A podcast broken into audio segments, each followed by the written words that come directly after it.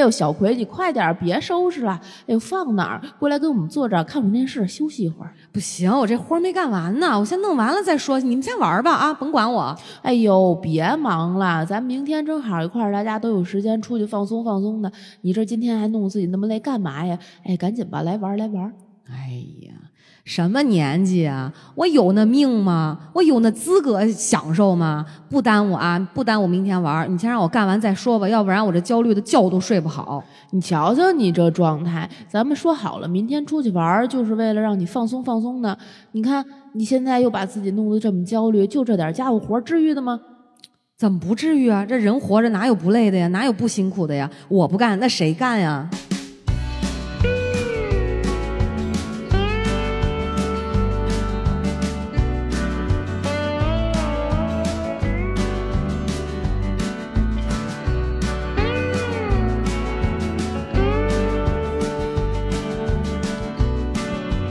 家好，这里是《葵花宝典》。哎，我是程序员小诗。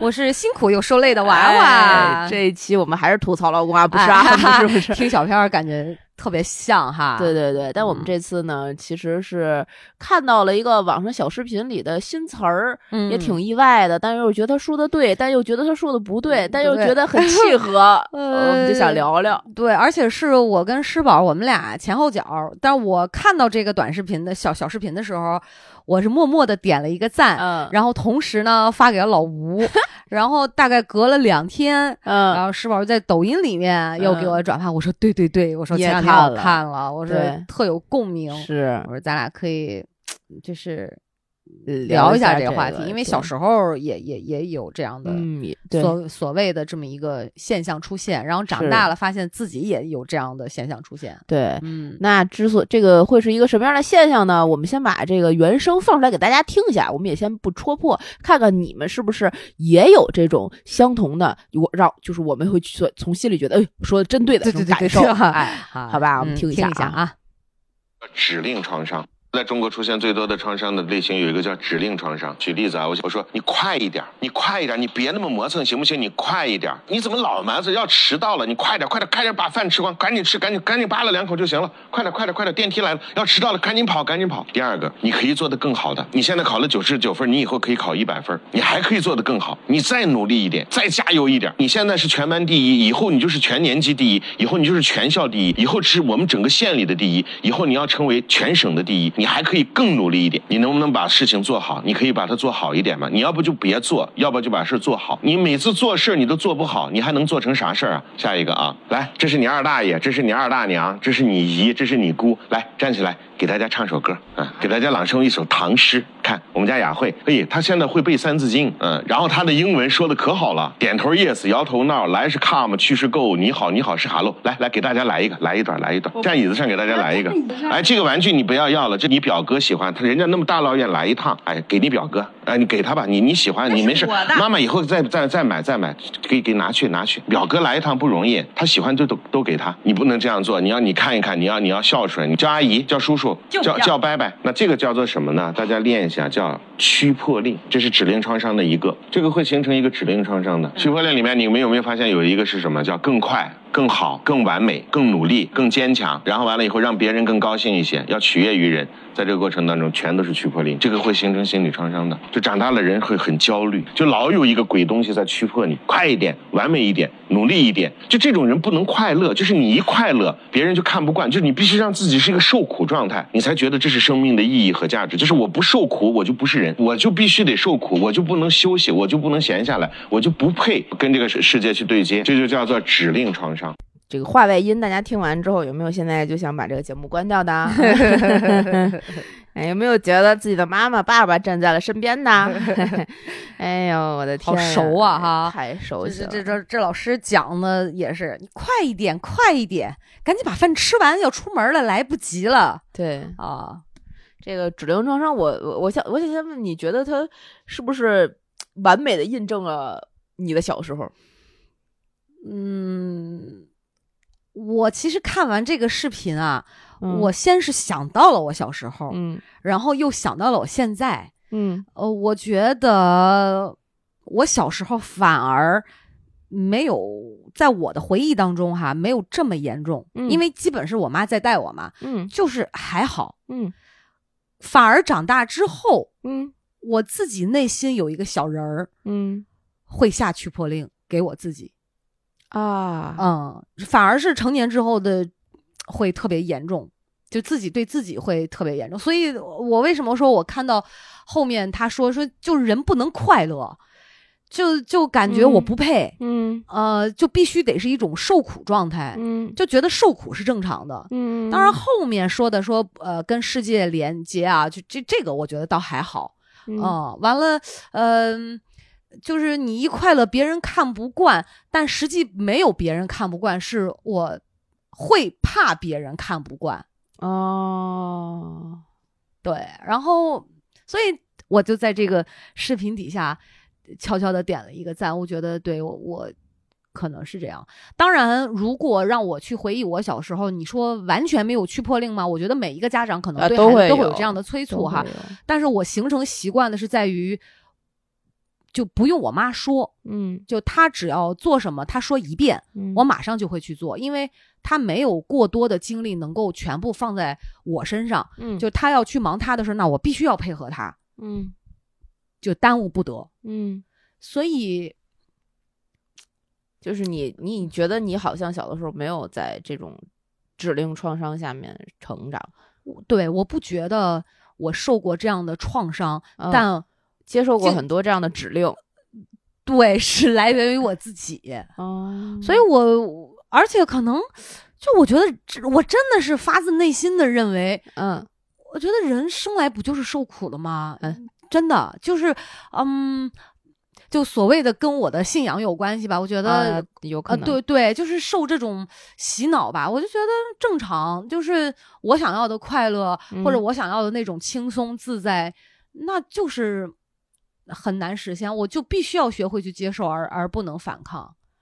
哦但实际我内心啊，就是为什么我觉得会焦虑，有一层原因是，就是因为我有另外一个我不是这么认为的，嗯嗯嗯嗯嗯，而且有另外一个我是在享受的，嗯甚至是在日常的这种生活里面，在状态里面是会切换的，嗯嗯嗯嗯，所以我觉得曾经就这种内耗啊很严重。对我现在好像是什么时候啊，有一个热搜还是话题啊，类似于大概说的是什么享受休息是不属于国人的什么什么精神世界，乱七八糟，就是啊中国人好像仿佛不会享受休息。我给你举个例子，你就知道我觉得我贱成什么样儿哈。嗯呃，咱俩不是前后脚离职嘛？嗯那个一七年、一八年的时候嘛，嗯对对对完了我就一八年去了趟年初三三月份吧，我就去了趟西班牙。然后我当时去的时候是完全抱着我要去度假去的，放嗯松去的。嗯，然后我就去到了那个国家。带了五个演出项目回来。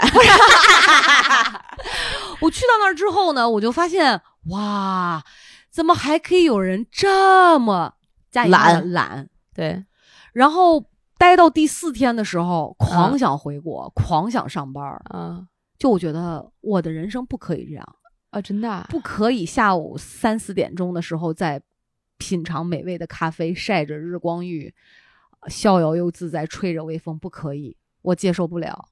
嗯所以我的，然后老吴就嗯，就想说，为什么你会这么想？嗯，就你不是来度假的吗？对啊，你反而就又接受不了。对我，我当时其实这个问题也困扰我很长时间。我觉得不能不可以这么懒，所以你你懂吧？嗯，我懂，就是人要要要要是要不能说受苦状态，就是你得做些什么，就嗯你得做些什么，好像嗯你才有价值，你才配活在这个世界上，不然你就是别人的麻烦跟累赘。就我觉得那个时候我就是这么想的，哦，我的逻辑是这样的，很可悲吧？好变态啊！那你你当时你看完这个视频，你你是小时候有这接受过吗？你怎么觉得？我嗯，我特别小的时候什么样，我不记得了，就是嗯。没有什么太多的记忆。嗯。然后，嗯，我觉得这个是这个小视频，我当时看完很认同，是我妈现在还会有这种就是指令，嗯嗯，但是她是不是对我构成了目前的创伤呢？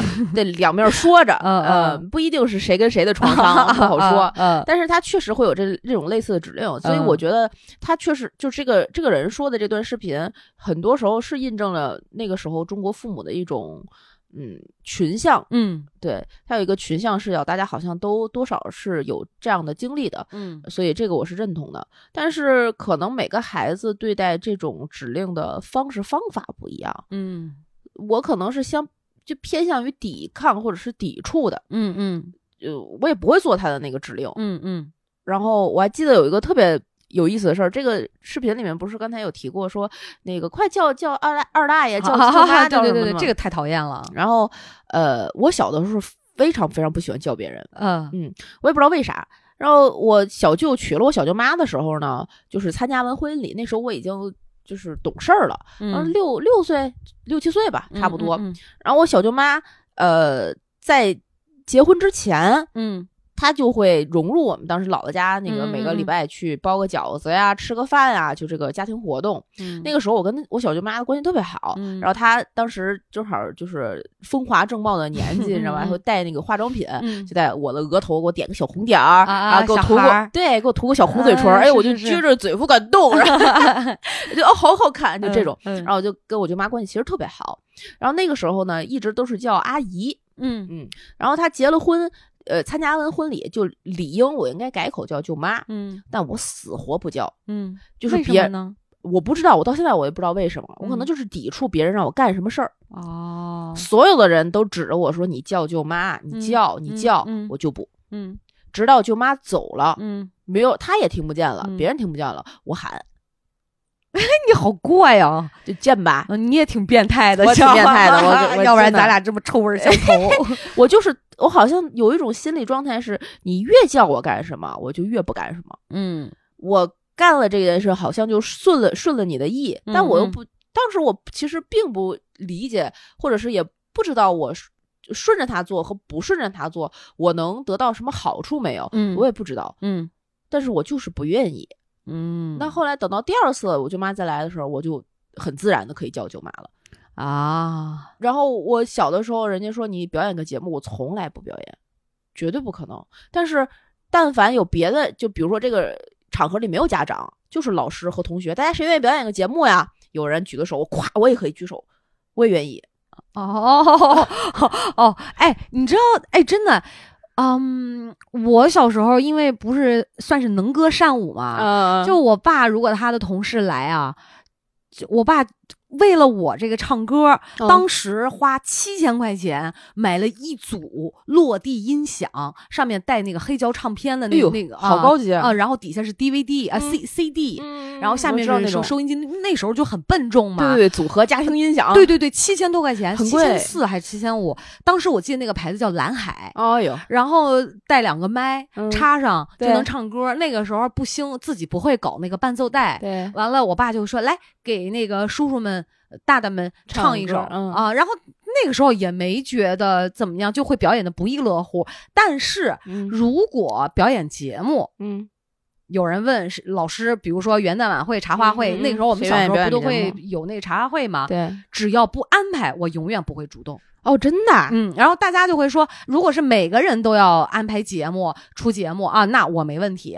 然后基哦本上我要是上台表演的话，都是被大家怂恿上去的，所所以我不会举手，哦，很怪吧？嗯。而且你看，我成年之后哈，嗯。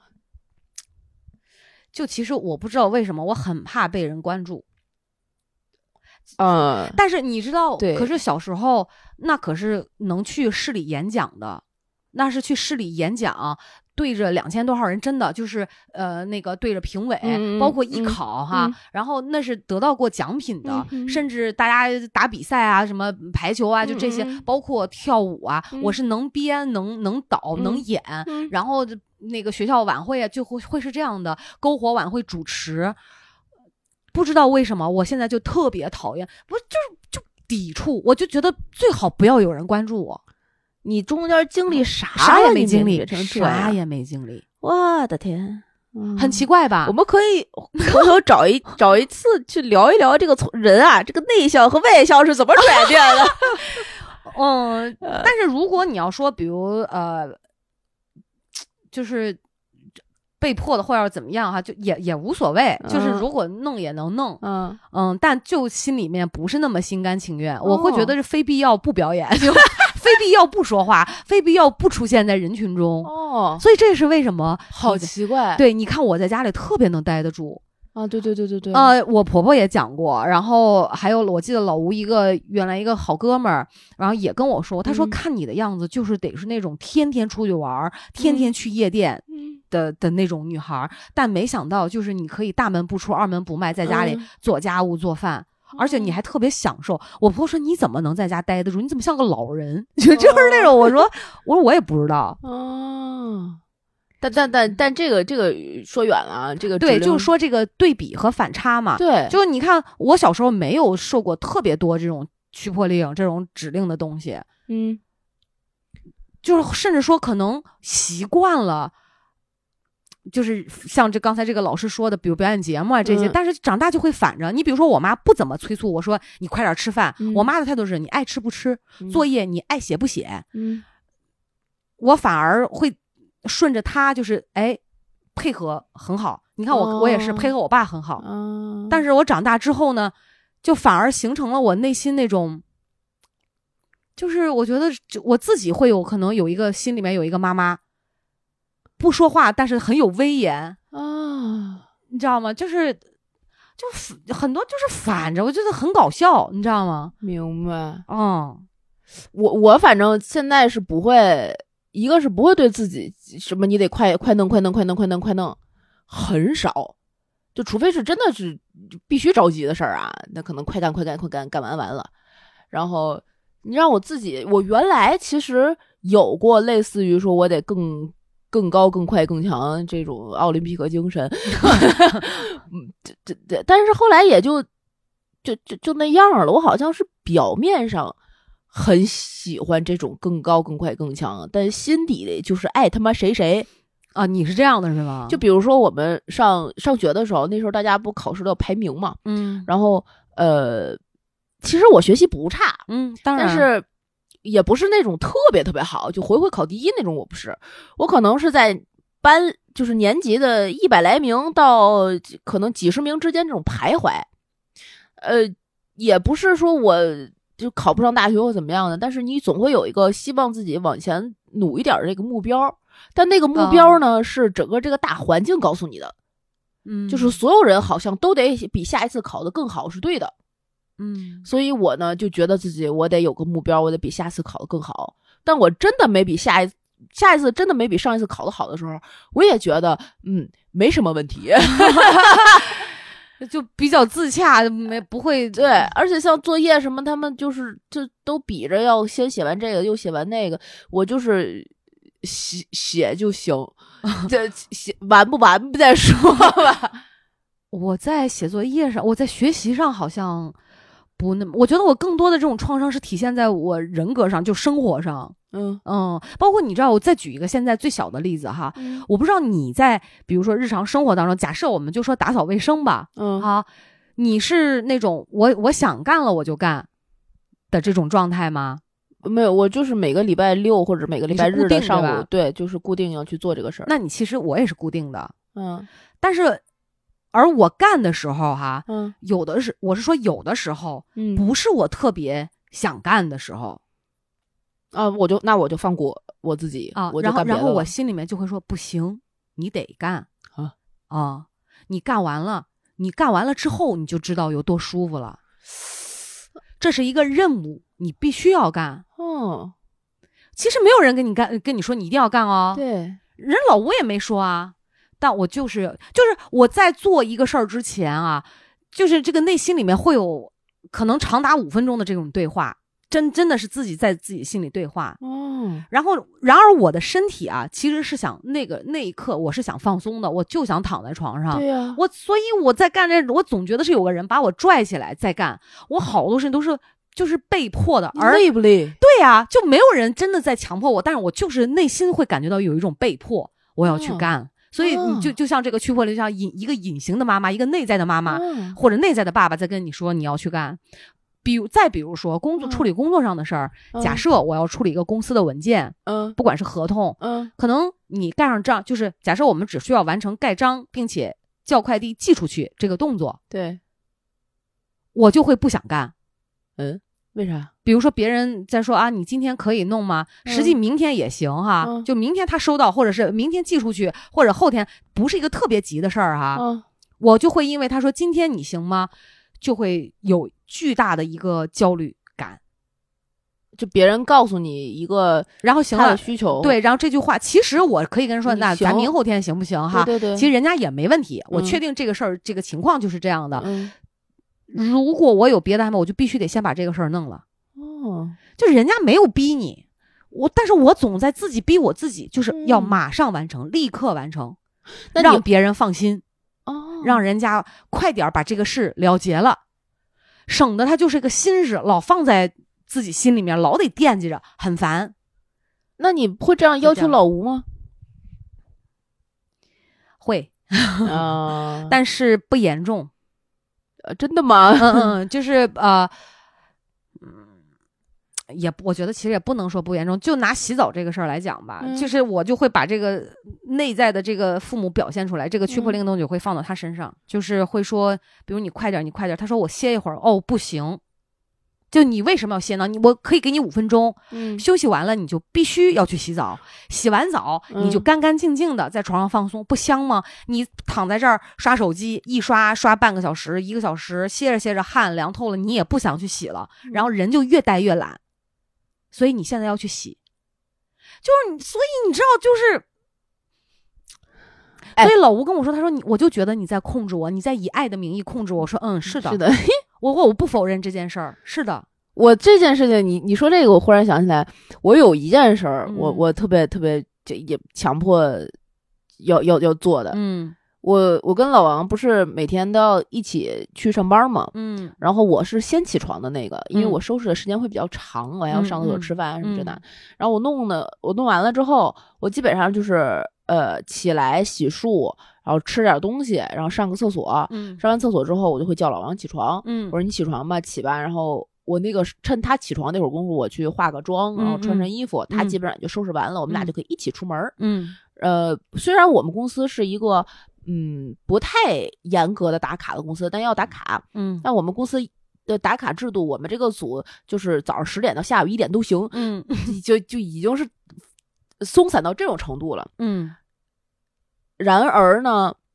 我还是觉得需要就是尽早的去公司嗯打卡上班儿，嗯。然后使我使得我可以尽早的下班儿，嗯。然后晚上就可以有一段我自己的时间，然后可以早点睡。嗯。但老王呢是起床困难户，嗯。他我叫他起床，除非今天真的有事儿，就比如嗯。我们要赶火车、要开会、要约什么，他就会立刻腾起床。啊。但除了这种情况下，他会躺在床上，嗯，啊我要再怎么、这种，啊。我就巨烦。然后嗯。有的时候他会用各种各样的理由告诉我他不想起，嗯。比如说什么，哎呀，我头疼，我再我就等会儿，等会儿，等会儿，再等五分钟，等五分钟，呃，然后五分钟过后，我说老公起床了，哎呦，嗯、再再再等再等会儿，再等会儿，再等十分钟，十分钟，哎呀，我听着都已经上头了，是吧？然后等再等十分钟，我就等，等到十分钟我再叫他，哎呦，我真的太头疼，不然，哎呦，嗯，我想，嗯我说要不你在家歇着，我先走了，说嗯也行吧，然后我就白等，然后我就会巨生气，肯定的呀，就这件事情上是。我会一直一直一直要要要求他更快 更更强的，所以你看刚才这个视频里面，大概其实咱咱归了包齐哈，就是分成四条，虽然他说了三条。嗯，第一条就是这个驱破，就是你快点儿对怎么样？第二条就是来表演一个节目。第三，哎，就是人大老远来给人就给人就随就是家长就是处置权，对他剥夺了这个孩子的处置权嘛。第四个就是讲到这个人要受苦嘛，就这种受苦的心理哈。对，我可能占了其中的三条，嗯呃，两条，呃三三两三条吧。嗯，然后咱就倒过头来，现在说这个，就是我们影响到现在生活的这一块儿。我看到这个视频，我反省完我自己之后，我觉得、嗯哇，这这个心理创伤大了去了哈。嗯然后我想了五分钟，嗯，我又换到了另外一个角度，是吧？对吧？就觉得说，那就像你刚才讲的，奥林匹克精神更高、更快、更强。不都是挑战自己吗？嗯勇敢跳出舒适圈儿，就是挑战自己，能够自己的接近接近于那个极限，嗯对吧？嗯那我生活当中这样有什么问题吗？所以就一定是不对的吗？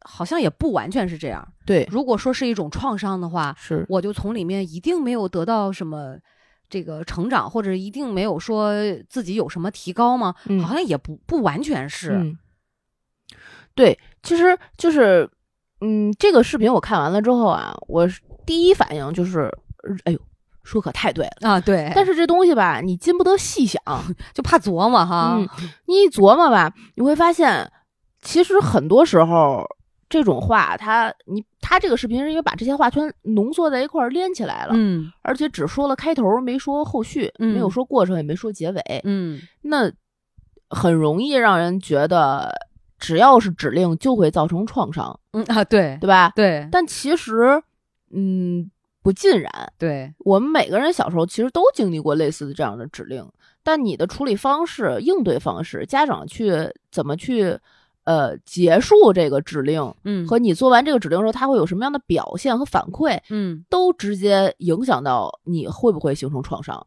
对对，而且不，这个指令给到你的频率、频次和整个的环境，这个背景事件什么的全都不同，对那它也一样会分开来讲。对然后这个指令创伤这个事儿呢，你说它有道理吧，也有，但是你说它能够非常直接的，就是以偏概全的，就是总结所有的生活中的情情形吗？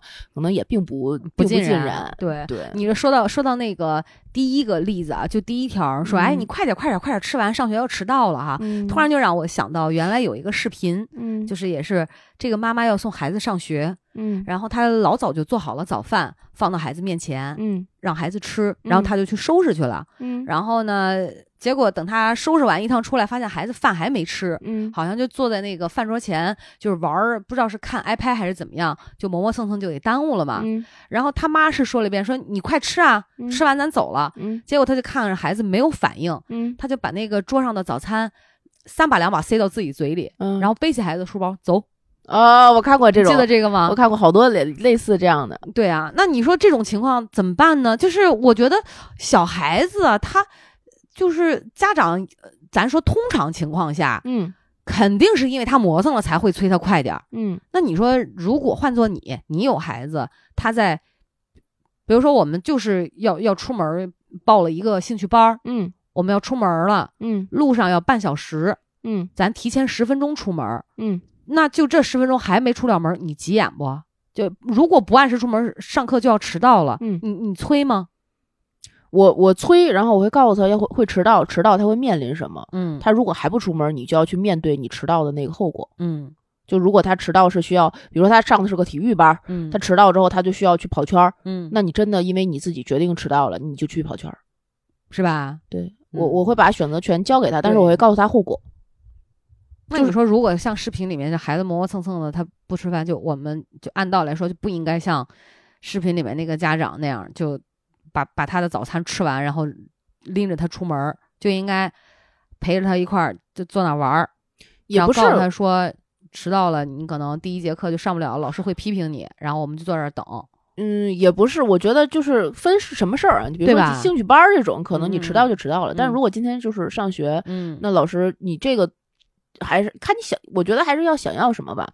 那比如说他呃，这个早上吃早点这个事，他可能是一个很长期每天都要面对的事情嘛。嗯那我们要建立他这个呃时间观念，或者是这个我就要吃早点，他有可能是抵触吃早点，有可能是不喜欢吃这东西，嗯有可能是不想去上学，嗯他有非常多的原原因对，那家长刚才那个你说的那个视频里那个家长，他把他那个嗯饭吃了对，塞嘴里就，他可能是因为他一个是他就手里有个 iPad，他就沉浸在那个里面了。嗯那你就是因为你的一个喜好，你没有办法填饱肚子，但是上学这个事儿你必须完成。嗯那如果是他没有这个 iPad，他就是不吃，就是磨磨蹭蹭玩儿，非不想上学，那可能就是因为他跟他更不愿意去去去上学。呃，这就就要分这个孩子到底是因为什么，的这个情况是。所以我觉得，就是这所谓的，就刚才咱说看到视频里面这个指令哈，嗯，他真的未必会形成一个创伤，对，不是像这个老师讲的说，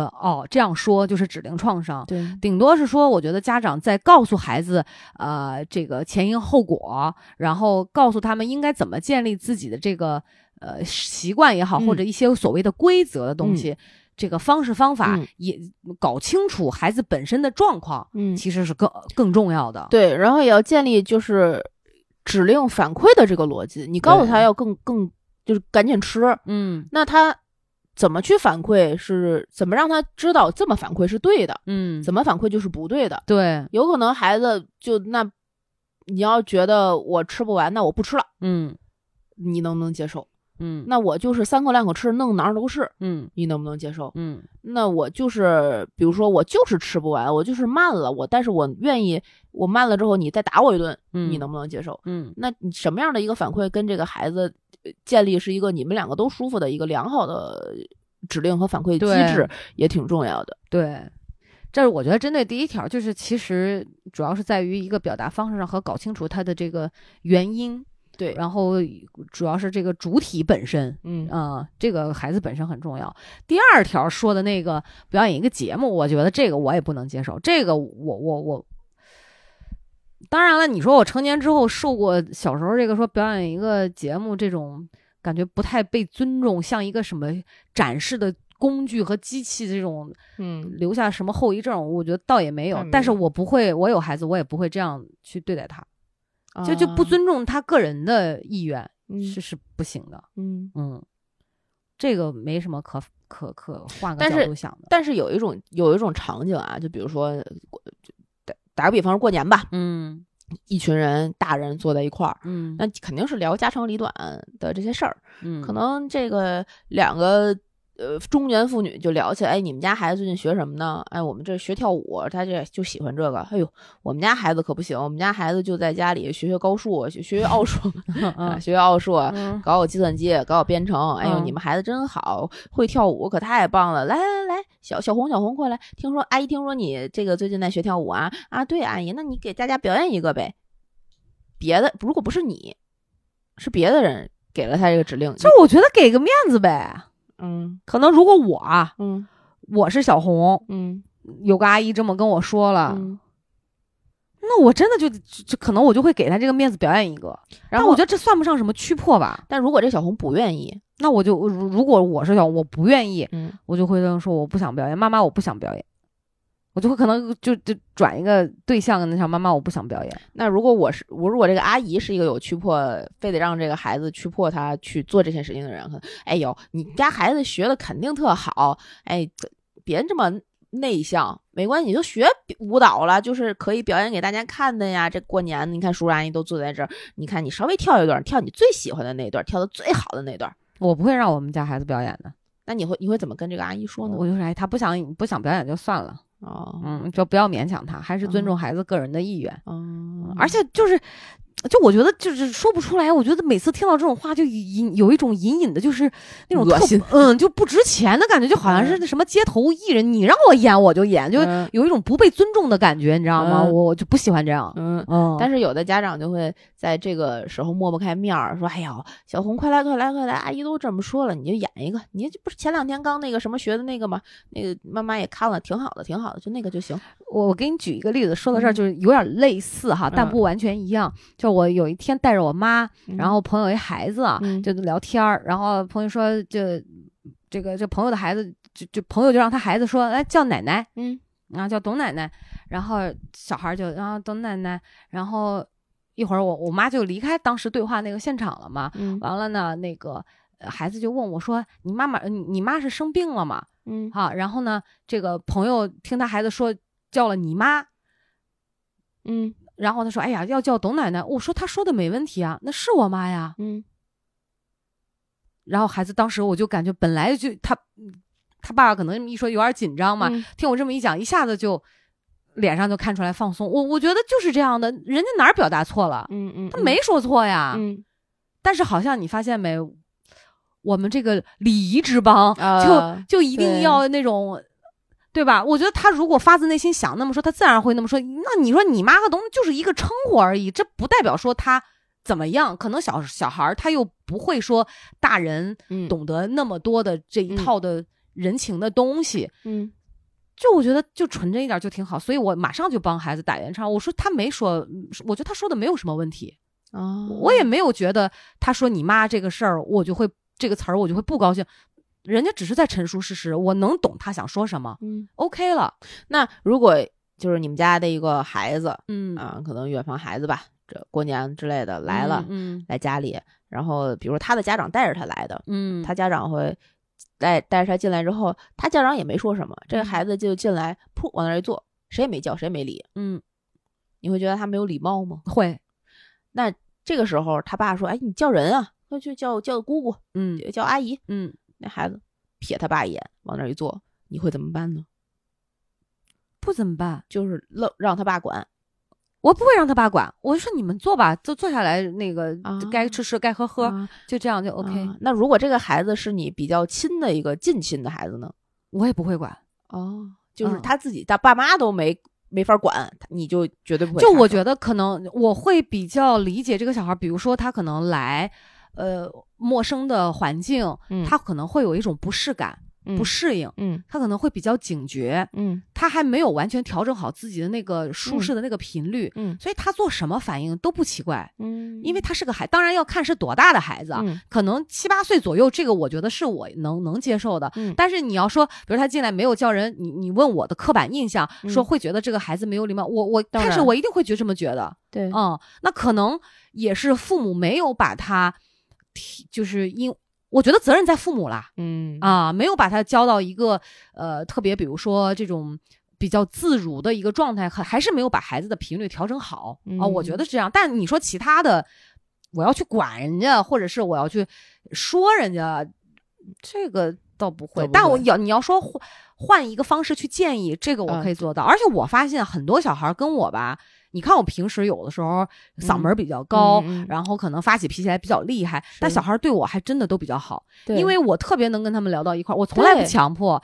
前两天这。就是呃，也是老吴哥们儿的一个孩子，女孩儿考高中，嗯初中考高中，嗯嗯，其实当时有一件事情我印象非常深刻，就我们在淄博吃烧烤，嗯因为那个女孩儿暑假去年暑假的时候也来我我北京，然后我嗯带她去玩儿嘛，嗯完了回去之后他要小升，不不不不不升高中，嗯压力比较大，嗯他爸妈就在吃烧烤的那个就是桌面上就把这个孩子好说一顿，好，为啥？就说他不够努力，哦哟，你这个分儿这个涨得太慢了，你这嗯样的话怎么能考上一个你想要的高中？哎呦还给自己定个什么一一档、二档、三档这样学校嗯啊？你这个就是顶多上个三档，尤其他妈。就是当着我们的面儿声色俱厉的就在批评这个孩子。哎呦当时你知道孩子连一句话都没有，嗯是个女孩儿啊。嗯然后他妈说啊啊那个啊别人的孩子怎么怎么样，都都是很那个呃努力的学习啊，才才涨了四十分，这哪够啊？就这种的嘛哎。呦，当时放下，我们基本上吃的差不多了嘛，我嗯就直接把姑娘叫走了。我说走，我说你陪阿姨呃去散个步，遛个弯儿。嗯然后就你知道，就我们俩刚离开那个饭桌，刚从那儿走出去，走到那个路口，我那个手一搭到他后背，眼泪哗就飙出来了。那肯定的呀。我说阿姨非常理解你，我说先抱抱你啊，嗯啊，我说你妈妈可能是因为太焦虑你上学的这个嗯问题，心情不太好哈。而且我说她可能是在这个更年期的阶段，嗯，呃，肝火比较旺，是她表达自己就是，然后他就哭。我们大概在围着那个街道走了四个来回吧，他哭了三遍。嗯但是呢，从一开始的哭到我呃问他想法、学校真真实的情况，他心里怎么想，嗯为什么会让你爸妈觉得你没有在专心嗯，我老总总在玩手机？他一一都跟我讲了理由。嗯那到后来之后，慢慢擦干了眼泪，开始跟我讲他们班谁在早恋，谁怎么怎么样，就嗯反而很多跟他爸妈不敢讲的话，都会跟我讲。对，前天前天吧，跟我说阿姨。我数学考了一百三十七分，把成绩单拉给我看。我说你这进步了，可比上次可不止四十分呢，嗯也考了一个重点的高中。那真好呀。，对，所以就是我就其实举例子，就是说跟孩子之间的沟通，我反而是那种比较自然的、自如的，嗯能够理解他们的。因为我觉得我好像小时候挺不能说惨吧，就就我经历过的不愉快，我不希嗯望现在的孩子还去经历。哦，对，所以你刚才说的这些情况吧，我都是这样去做的。我我我我大侄子有的时候在家，嗯。然后那个我就去，我有时候回家的时候，我就能嗯。正好遇见他也在家，嗯。然后我就进门看见他。上一次我回家的时候发生这么一件事儿，嗯然后他那个屋里有一个那个投影仪，投影仪就投在那个墙上，正在看动画片儿。嗯然后他们那个屋其实并不大，嗯，所以我站的那个位置和我进门走路那个位置一定会路过那个投影仪，嗯我就会遮挡到他那画面。啊，但是我其实当时没有意识到我挡到他的画面了。啊啊，我是拿了一盆水果，我说我进来，你给你吃点儿，你看看你要不要吃。啊然后他那儿正在吃披萨午午餐吧，可能是、啊啊在那儿吃。然后我走进来，我说你要不要吃？他他白眼翻了我一下，然后看了我一眼，说你挡我镜头了。你知道我当时那火儿蹭到脑袋顶儿，你知道吗？啊然后把那水果，我说那我我我没理这个茬儿，我说你要不要吃这个呀？他说我不吃，我不喜欢吃这个。啊我说那那个姑姑给你放边儿上，啊然后你要是吃，你一会儿就自己拿行吗？他说嗯好的。他说但是你现在挡我镜头了。啊我说你可以跟姑姑说，姑姑，嗯，你现在挡着我的镜头，你稍微挪开一下可不可以？嗯我就会看到这个问题，我就会挪开。嗯，但你跟我说你挡我镜头了，我会觉得你非常没有礼貌嗯嗯嗯！嗯，我我我就会很直白的很直白地对对教育他这种事情我觉得其实小孩能接受的。对他这样他就可以接受。对啊，而且就比如说，有的时候，呃，呃，他我们那儿就是布置桌子，准备一会儿吃饭，嗯在那儿玩那个桌布，抖动来抖动去，然后说你不要玩这个，一会儿我们要把它铺好，嗯然后再往上面放我们的饭菜，嗯你这样弄我们弄不好就没有办法吃饭了。嗯他就还在那玩儿，说三次不管用，我说你放弃，呃，我也干过这种事。然后他就噗放在那儿了。嗯我我会告诉我刚才有没有好好跟你讲？嗯他说有，然后你现在是不是才听话？嗯，对，嗯就所以其实我觉得孩子都知道，他知道自己嗯该干什么，不该干什么。对。他就是故意要有这么一个调皮的过程。嗯，尤其是在可能七八岁左右到到十十十二三岁之间这个这个年龄，对，所以你说这个驱破令，就是真的得看是具体什么样的情况，什么样的原因，不一定全是不好的。对包括我们刚才说那个，呃，这说到第二条表演节目，这个这个咱俩的认同吗？嗯说到那个第三条是什么来着？呃，说你可以考更高的分儿，啊，这对你就是就就就你要么做做好，么要么别干。做。对我我一直是对这个深信不疑，而且我现在也是这么干的。真的？真的呀，我要么就不做，要做就做到最好啊。我的天呐，你好变态！就就真的，你知道我小学一年级啊，就我当时跟我自己说，我一定要第一个入队。如果我不是第一批入队，嗯就是那个恨的那个劲儿，拿了一根儿那个二逼的铅笔，啊，这这是你的笔。对，放放在那个背后哈、嗯。我就要把它掰断，就是生气。来有有一个这样情，我我啊很清楚的记得我当时应该是这么想的，对，然后第一批入队，第一批入队，第一批入团，然后要当班长，要当大队长，就是这种，哦，所以所以我后来我我你刚才问我经历了什么，我会有转变啊，嗯。大学之后。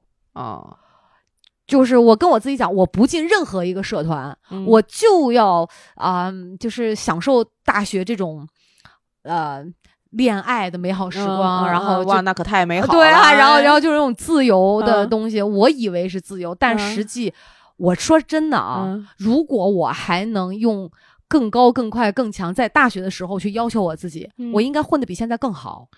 所以你知道，我其实最嗯后悔的时光是我大学的时光。就是在浪费时间谈恋爱上这个这个事儿，呐所以你知道，你真的真的，你知道为什么？什么？我有病。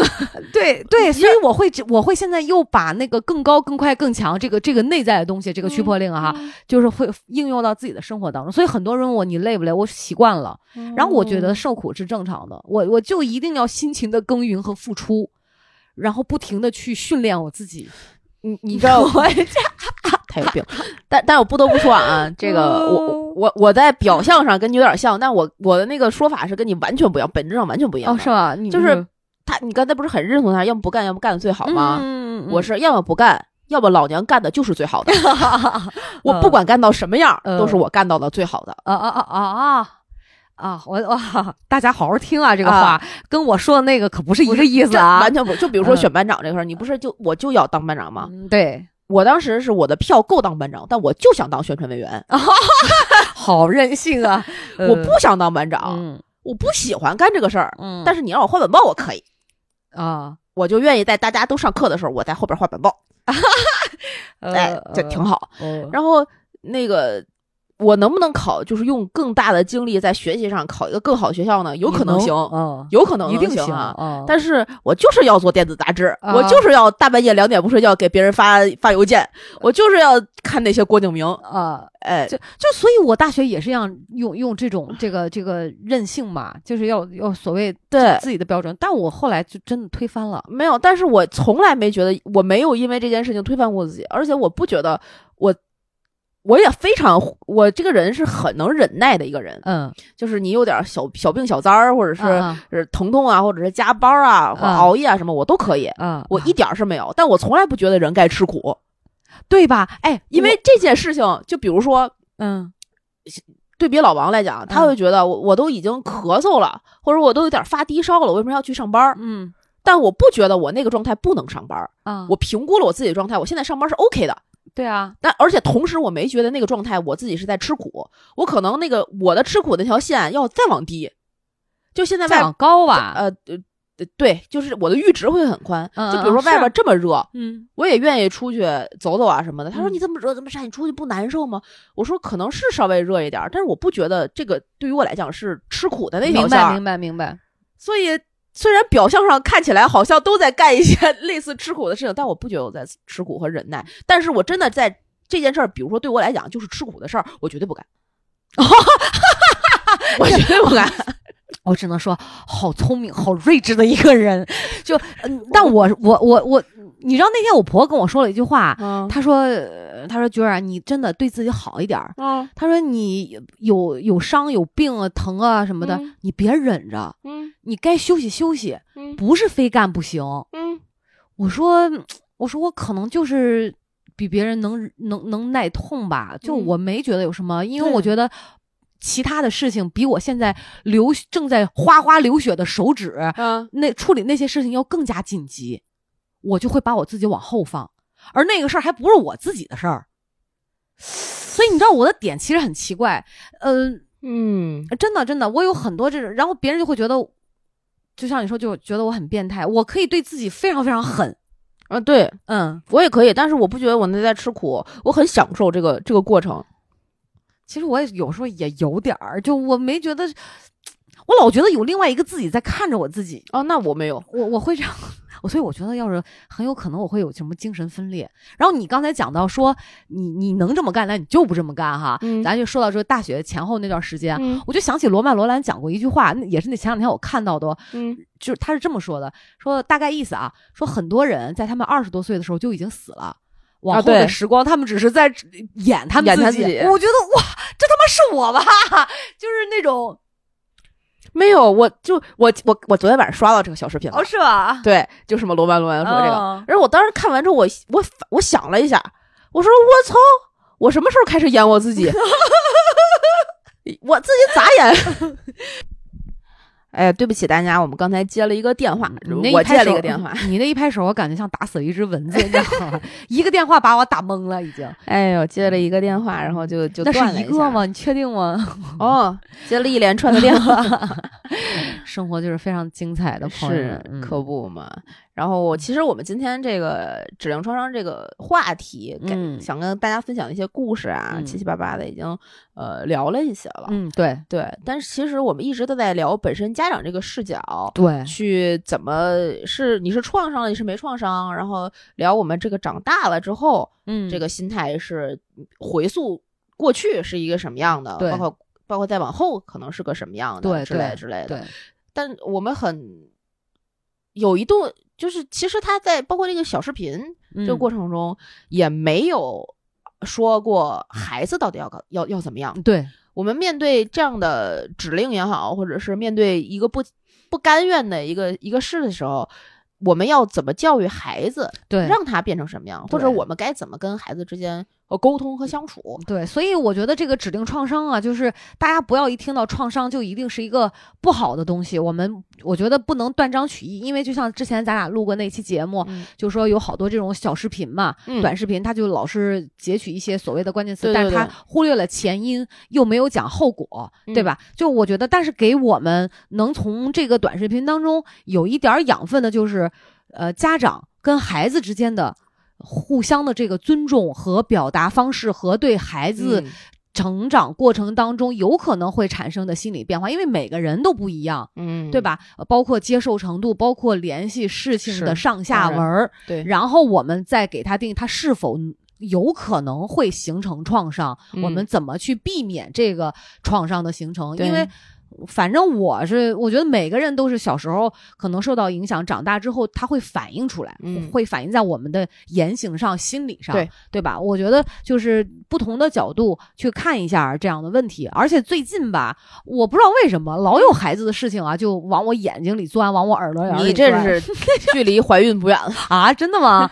然后就前两天就跟大家讲一个小的故事啊，嗯就是其实我我也是我觉得让我会，虽然我没有小孩儿，但是也会有一点反思的。嗯嗯，我弟弟呃老吴弟弟在游泳馆儿，他是做那个游泳教练的嘛，然后哦刚好最近有那个好像就是北体。嗯呃，考级，然哦后因为他有北体的教练证儿，然后所很多这个正好不是今年天儿特别热嘛，对，大家都愿意去避避暑。对，然后呢，，家长就很多家长就把孩子送去他那儿，嗯，然后都想学这个，在学这个游泳，嗯然后考这个级。嗯呃，课呢就每天排的很满。嗯前呃前两天他就跟我说，他说嫂子，你知道吗？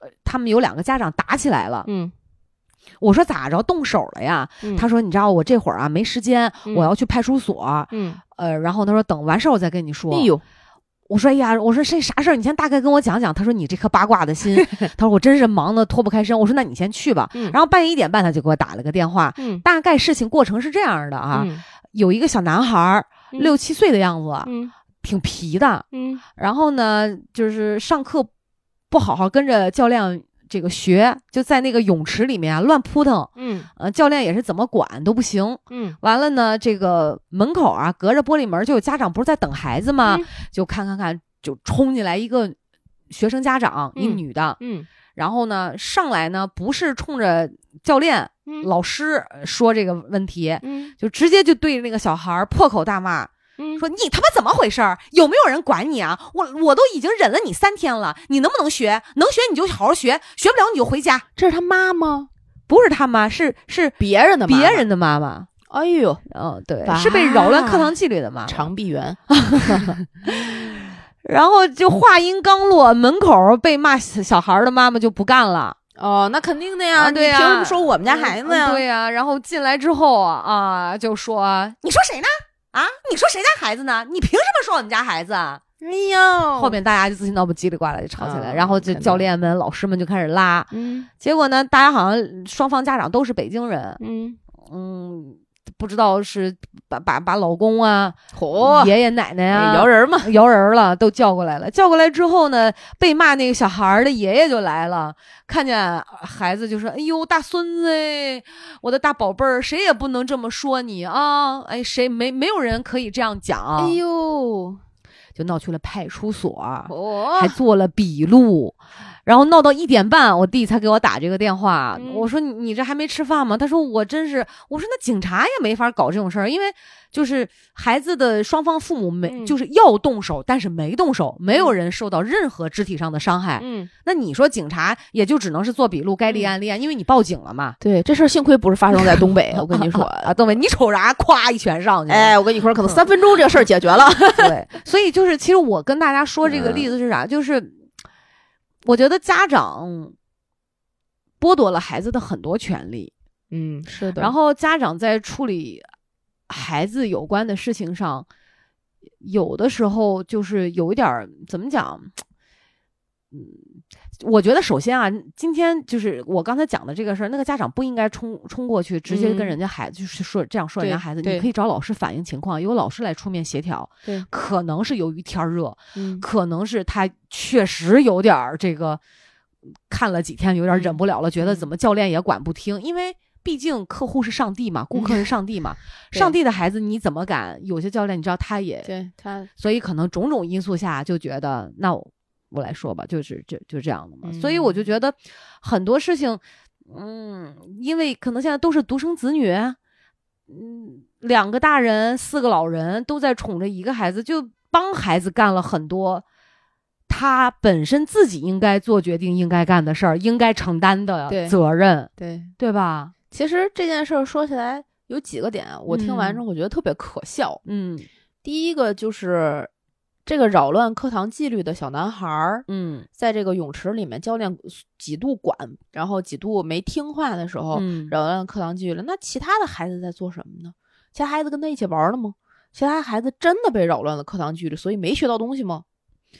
不得而知，没有讲，不知道吧对啊，对然后这个妈妈生气的是，她觉得她的孩子可能因为这个扰乱了课堂纪律嗯被影响了。嗯嗯这个是第一个，就是没有人关心嗯这个孩子们到底觉得我是不是被，就是我我该学的没学着，这个小对孩好讨厌。到了，对，哎，这个这个没有人关心，嗯这个很很奇怪。嗯第二个呢，就是你说的也是这个北体要考级要什么的，这孩子肯定也不是就四五岁的小孩儿了，对对对，怎么着七八岁八九十岁，嗯、呃有可能大概吧，我也没有具体了解，可能差不多就是七八岁左右。嗯，嗯，上课的时候家长都在外边看着。对，我小的时候也练游泳，呃，看着吗？我早上五点自己起床，嗯自己背着包，穿好游泳衣去那 个游泳馆儿。嗯去游泳馆练完了之后，然后洗完漱，在回家路上还把早餐吃了，嗯有的时候还能给我爸妈带点儿。回来之后叫他俩起床，起床了，你们俩该上班了。然后我收拾收拾上学去。对，就那时候我也小学啊，所以我你说是不是因为年代不一样了？就我觉得，你说能怪孩子吗？然后对，然后最可笑的就是这个家长，这两方的家长呢，第一个家长冲进去骂这个孩子，他其实根本就没想去要解决问题，嗯，对他是在发泄情绪，他只想撒气，嗯都不知道他这气数从哪儿来的，嗯有可能是从任何一个地方来的，，对就撒在了一个他看不惯的，觉得他的这个气焰能凌驾于人家之上的这个小孩身上。对，这叫恃强凌弱。哎他这个这个这个这个撒气的方式也很可笑，嗯你看他进冲进去说你怎么能这样呢？有没有人管你？然后有没有能怎么能这这噼里啪啦噼里啪啦说一顿？嗯然后他也没管，他甚至都没有 care 这个孩子怎么面对的。嗯，中间这个故事里面没有这个孩子跟这个家长顶撞啊，或者干嘛的啊、没没听到，嗯，从未嗯就是他单方面输出，对，很有可能，我猜画面会是这样对。吧？他也没进去跟这教练骂一顿，嗯，对吧？他就跟这小孩儿骂一顿，嗯这个人孬。对，哎呀，然后另外那波家长来了，得知此事之后，匆匆而来。你怎么能就说我们家大孙子呢？怎么能让我们家大孙子谁都不能说我们家大孙子啊？这个孩子以后孬，这个孩子以后跟你说，绝对就是但凡有事儿，还是好像狐假虎威似的，外面看起来很，哎呀，你你不能欺负我，我不然我就告我爸去。嗯 我爸说怎么都有人打我了，然后被别人叭一个大巴掌，哇哭，回家告他爸去。哎呀，所以我其实我真的觉得教小孩儿挺难的，就是做嗯家长也不容易。可是，嗯哎呀，我说还可能我真的觉得是不是就一个孩子，孩子多了就不这样了？不知道这个那我爸我妈也不这样，那啥没有，对所以，所以我，但我只能很笼统的说哈，嗯就是还是要放手，让孩子去自己去经历一些事情，承担一些事情。对但是不不要，我觉得家长不要太过度的说保护，或者是所谓的挡风遮雨。你看，其实我很佩服郭德纲郭老师嗯，教育郭麒麟的那个态度。嗯，当然他可能也有点驱迫令的意思，或者是非常严厉的一个父亲啊。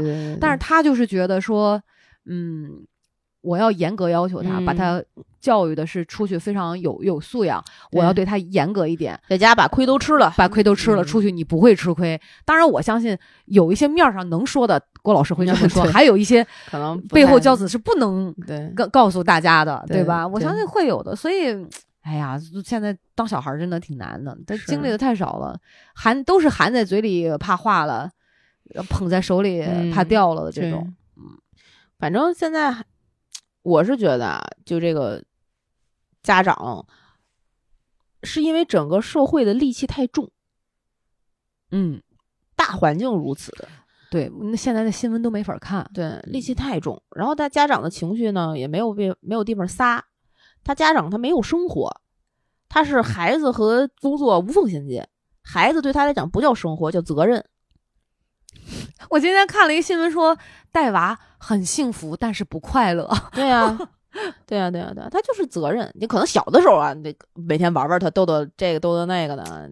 那长大了就是怎么上学，怎么上课，怎么这个别比下去，那个别比下去。然后我得考多少好，我得考什么，我得学什么，我的孩子得吃什么，喝什么，得正健康上。那就就就是一份工作，那是一个长线项目，就项目管理，这是一个投资项的东西。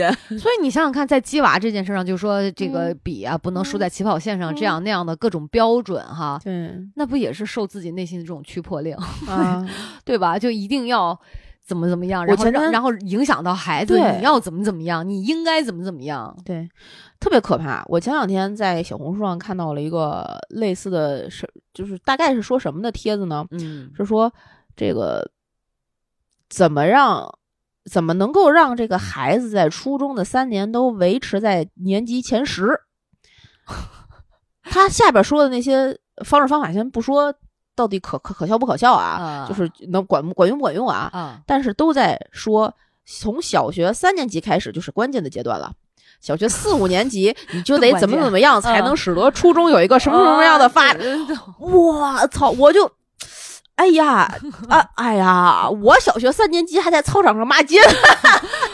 我我我真的我觉得到五年级我都一直是在基本上都是在玩儿，别人什么回家写作业了，我就在学校里面排球队训练，就是星期二四二四练田径，一三五是练排球，嗯然后每天一定会有体育运动，嗯然后背着书包自己撅哒撅哒就回家了，不需要要人接送。然后我还遇见尾随我的人。哎呦，就一色狼，然后那种我相信可能很多人都遇到过那种一一拖大衣把生殖器啊露出来吓唬人的那种。啊。对，我小学二年级就遇到这种尾随我的啊，哈，真可怕。嗯，但是我们家离着那个呃学校其实倒还好嘛，嗯我自己放学其实天还没黑，嗯但是我就知道我要我虽然心里很害怕，嗯但我要怎么甩掉它，嗯我就过马路，不停的过马路，然后不回家。那时候我自己拴着钥匙要开门嘛，不回家。嗯嗯，快到家，到家门口那小卖部嗯卖文具的，嗯一下子钻进去，碰见一个姥姥，我说姥姥有人跟随跟踪我，嗯那姥姥不相信，说哪有人啊？但是不重要了，嗯重要是我已经安全了。全了，所以就是你，当然了，我说的这种例子其实还是相对来讲危险一点极端了一些。对对对，极端了一点。但是我想说的意思就是，嗯，要去自己经历一些东西，家长也不要太焦虑，对对吧？我们其实，我我我当然，我们俩肯定很多听众可能会留言说，你们俩站着说话不腰疼，因为没有 孩子，有了孩子你就怎么怎么样，你怎么怎么不会这样了。嗯哎，这这就是用你的逻辑带入了我们的生活。哎，你怎么知道我有了孩子就一定怎么样呢？对吧？你有了孩子之后，你就一定怎么样了吗？嗯你就觉得你的孩子因为成为你孩子就一定怎么样吗？嗯，不是的，你要把权利交给孩子，对啊，把孩子的事情让孩子去解决。对那所有事事情可以先问你想怎么办。对，这个这个小孩儿，像游泳馆儿那小孩儿，他妈觉得自己孩子，那他问过他家孩子，你到底觉得这个小这个男生，他每天这么活泼捣蛋的，你们在上课的时候，你觉得你受他影响了吗？嗯你真的就是这个有了这个人和没有这个人，你学的到的东西就就多了少了吗？对，还是你就要在这个游泳这个专项上面长期发展了吗？还是你淹不死就行？呃，家长很奇怪呢，有的时候其实美其名曰是我要替我的孩子拔创，要教育他，要让他知道怎么样怎么样，都是为了自己，嗯。都是为了自己。哎呀，不过啊，就是这个父母之爱子，必为之计深远哈。嗯我们只能尽量的平衡的去看，然后呢，嗯，可能举的例子有一些会不是那么的恰当，只是嗯站在我们俩自己的角度，去理解这个事儿。或许也真的有可能，我们俩有了孩子之后，比谁都溺溺爱，这都不好讲。嗯，对，嗯，只有是只能我说用理智尽量去克制。是，反正做爹妈也确实不容易，谁也不希望看到自己家的孩子，呃，是被不管是被小朋友也好，还是被嗯大朋友还还是被成年人要欺负，那是根本看不下去的。我有的时候看到那些社会新闻，什么哦，哇，我气的毛都要炸起来了，你知道，吗？当然，所以就是成年人解决成年人之间的事儿，嗯。孩子就尽量解决孩子之间的事儿。我们只需要关上门儿，尽量的哈，在家里把嗯该交给孩子的就交给孩子，嗯不要去成成年人，我觉得还是少插手孩子之间的事情，对成年人只跟成年人聊就好了，对牛逼你打成年人去，